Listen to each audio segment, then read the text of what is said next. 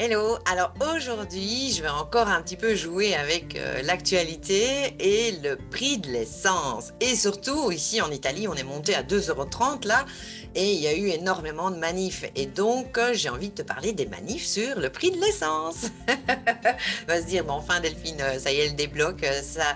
Qu'est-ce que ça a à voir avec nous les entrepreneurs spirituels et notre activité?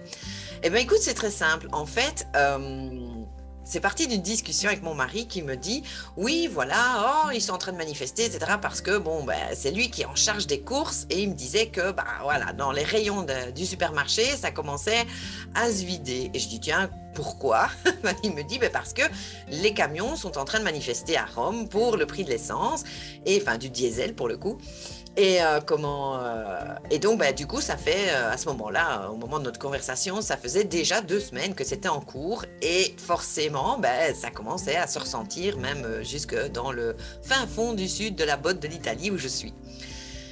Et bien sûr, euh, il me dit oui, tu te rends compte, et sur le prix de l'essence, on paye même une taxe encore pour, euh, je ne sais plus, il y avait eu un tremblement de terre en Italie qui a créé énormément de dégâts, mais c'était un truc genre dans les années 60 ou je ne sais plus quand, enfin, c'est un truc très vieux. Et euh, ben, du coup, le pays a dû payer ça, lui a coûté beaucoup d'argent en fait de, reconstruire et apparemment il y a une taxe de solidarité qu'on a foutue sur l'essence directement et, sur le gasoil évidemment. Quand je dis l'essence, euh, hein, je, sous-entends euh, le carburant. Et euh, comment et donc voilà et on est 50 ans après encore en train de payer le truc quoi. Il dit oui tu te rends compte? Ah, ah, ah, il s'emballe il s'emballe il s'emballe et, et puis il commence à me parler des voitures électriques et c'est pas une solution etc. Et là, je souris, je le laisse parler. Et puis, euh, après, je lui dis, mais tu sais, euh, c'est complètement ridicule, en fait, ces manifs euh, pour l'essence. Depuis le temps qu'il existe des moteurs à eau, à wheel, à aimant, à énergie libre, depuis le temps qu'il existe énormément de technologies qui ne coûtent absolument rien pour dire, quoique l'eau ça reste encore, il faut trouver l'eau. Mais enfin bon, à la limite, tu récoltes l'eau de pluie. Euh, ici, on est quand même, euh, on a encore beaucoup de pluie, surtout en hiver et en automne. Euh, lui, c'est pareil. Je, lui racontais l'histoire de ce, documentaire que j'avais vu il y a des années sur ce type qui avait inventé un moteur à wheel. Et euh, pour montrer que ça fonctionnait très bien, il s'était aventuré dans une espèce de tour du monde. Il avait un gros 4x4. Et du coup, grâce aux réseaux sociaux, il avait en fait... Euh, il, prévenait la population partout où il allait passer pour que les gens se mobilisent et lui offrent des vieilles huiles consommées, genre ton huile de friture que tu, que tu vas de toute façon jeter. Donc, il récupérait toutes ces huiles dégueulasses. Il avait, il avait aussi créé un système de filtrage pour récupérer ces huiles. Et voilà. Et donc, euh, il avait son système de filtrage dans, son pick-up. Là, c'était une Jeep pick-up, un truc comme ça. Et, euh, donc, il filtrait euh, au fur et à mesure de son voyage et son moteur était uniquement alimenté en huile, ces huiles qui au départ euh, devaient être jetées et qu'il filtrait. Euh, ça fait longtemps que le moteur à eau existe. Si mes souvenirs sont bons, ça date des années 50, mais évidemment, euh, c'est classé secret défense à mon avis, parce que bah, ça ferait pas, ferait pas les affaires des pétroliers. Et, de tous ces acteurs financiers derrière le pétrole. Le, le moteur à énergie libre existe aussi, donc euh, qui utilise euh, l'énergie qu'il y a dans l'air. Donc là, c'est gratuit, c'est accessible à absolument tout le monde. Donc forcément, il y a des sous qui vont se perdre pour certains. Et alors récemment, je pense que c'est il, y a, un an et demi, un Français a inventé le moteur à aimant. Et alors c'est là où on voit vraiment la corruption dès qu'il y a beaucoup d'argent en jeu, parce que ce, ce type, je me souviens plus du tout son nom, mais c'est j'avais vu euh, une interview avec lui où il expliquait en fait c'est un inventeur fou euh, comme j'aime bien les appeler. C'est le gars qui, qui, fait des inventions depuis 20 euh, ans dans son garage et tout.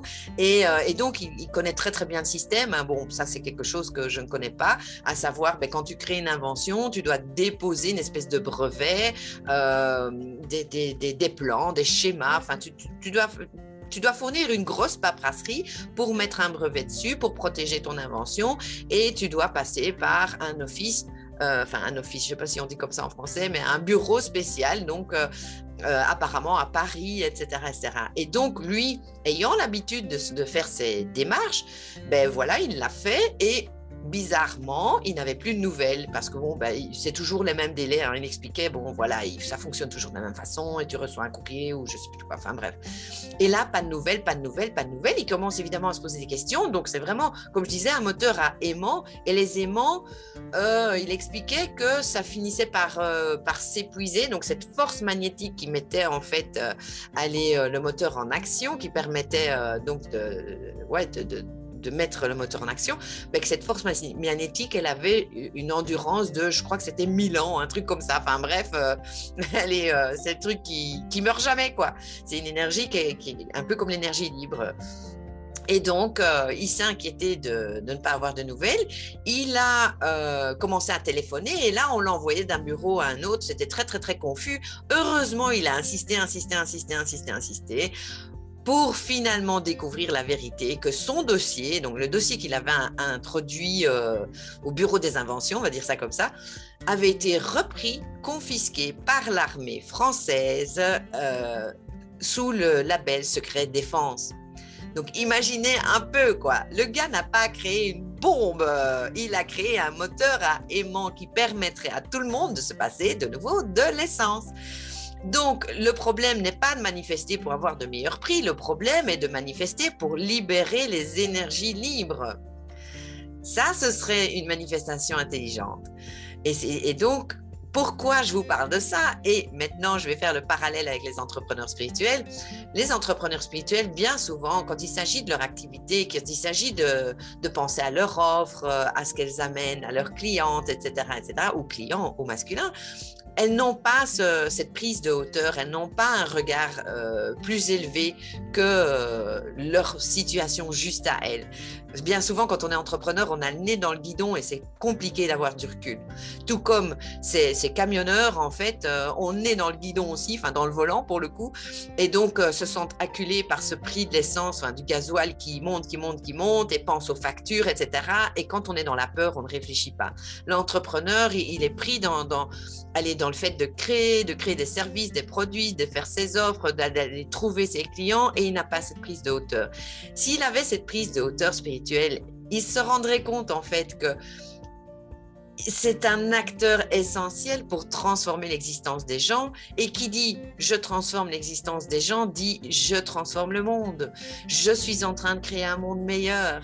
Et donc c'est important tous les X de se poser et de, se poser les vraies questions à savoir pourquoi je fais ce que je fais et en quoi ça touche la, collectivité.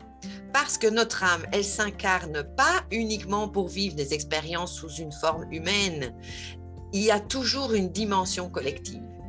Nous sommes tous reliés les uns aux autres, nous sommes tous connectés, nous sommes tous la même source et donc forcément tout ce que nous faisons touche le reste du monde, tout ce que nous entreprenons a la capacité de transformer euh, notre pays, voir la planète entière. Et donc, c'est important de prendre cette hauteur spirituelle et de comprendre en fait que à travers une activité, c'est énormément de vie qu'on va toucher et prendre ces hauteurs, cette hauteur et du coup retrouver sa puissance.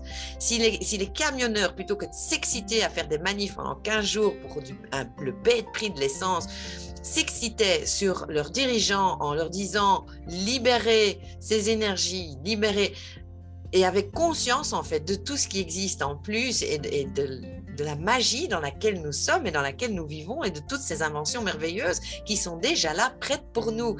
Donc voilà, voilà le, vrai challenge, il est où? Et pareil à travers vos activités d'entrepreneur spirituel.